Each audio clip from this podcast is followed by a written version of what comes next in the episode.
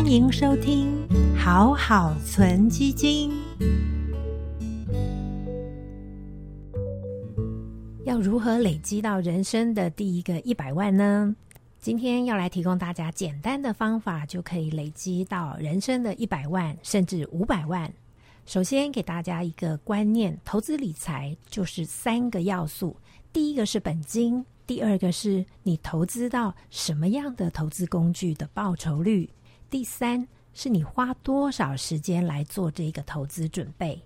第一个本金，你可以先从你每个月可以存三千元还是五千元来做目标，开始执行你的投资计划。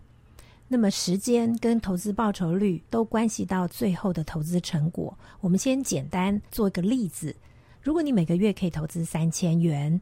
投资在年报酬率百分之八的投资工具 ETF 或者是基金，其实十五年后你就可以达到一百万，是不是很简单？你只要每个月把三千块存下来，投资到年报酬率比较稳健的 ETF 或者是基金，十五年后就可以达到一百万。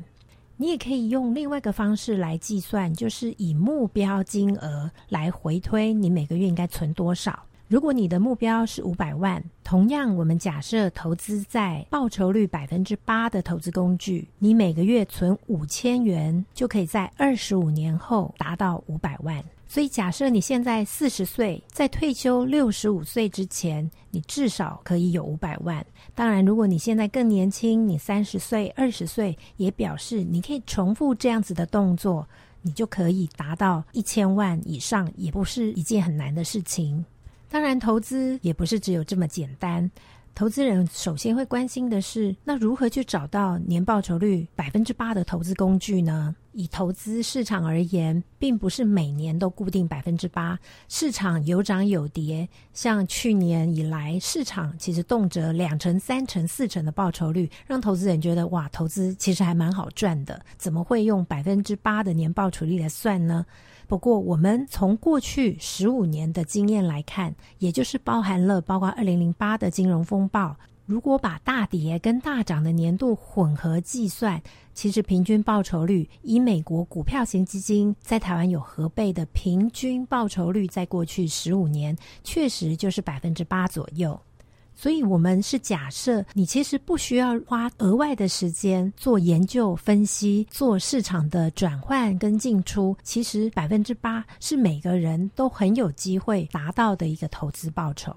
如果更进一步花一点时间来做研究分析，掌握市场趋势的话，当然以这两年的经验，就是有加码科技的投资报酬率是最好的。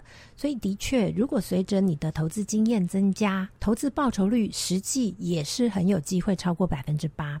但是，一开始我们在做投资计划的时候，会先用比较保守的报酬率来做目标，强迫自己多存一点。所以，如果可以击败百分之八的报酬率，你其实就可以在退休前累积到比原本预期的目标金额更多的资金，或者是提早就达到你预设的金额目标。此外，还有另外一个方式。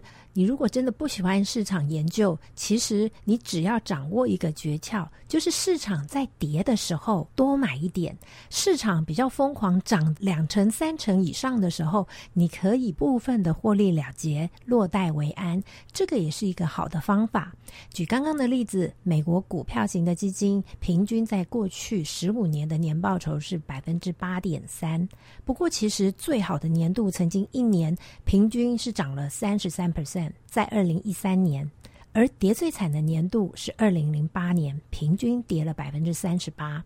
所以可以发现，如果你要提高报酬率，其实是在下跌的年度多加码扣款。如果在过去十五年有在下跌的年度加码扣款，总报酬率在过去十五年就会高于刚刚所提到的平均年报酬率百分之八点三。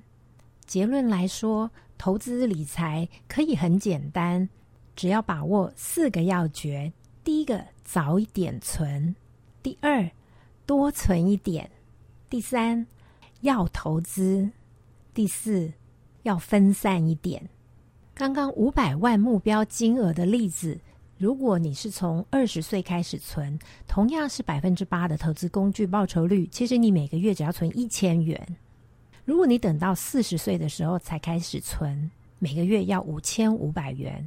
所以投资理财就是越早开始越轻松。那要多存一点的目的是提醒，随着你的薪水、薪资收入增加，你可能原本刚出社会每个月只能存三千，但是你随着薪水增加，就需要每个月多存一点，来加速你累积资产的速度。每个月要存五千、六千，甚至很多三十岁以上的朋友，每个月都可以存到一万元以上。但是也不是只有早一点存，存多一点就能达到目标金额。关键确实就是要投资理财。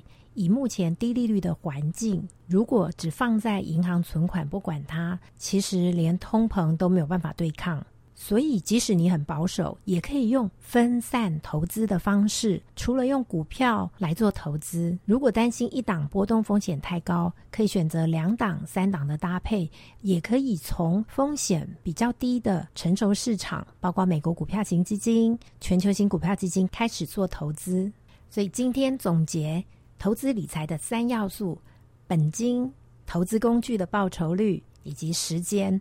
所以今天给大家人人都可以达到投资目标金额的方式，就是早点存，多存一点；要投资，分散一点。祝大家都可以达到自己理想的投资目标。今天的分享就到这边。投资一定有风险，投资基金有赚有赔，申购前要详阅公开说明书。祝大家投资顺利，我们下次再见，拜拜。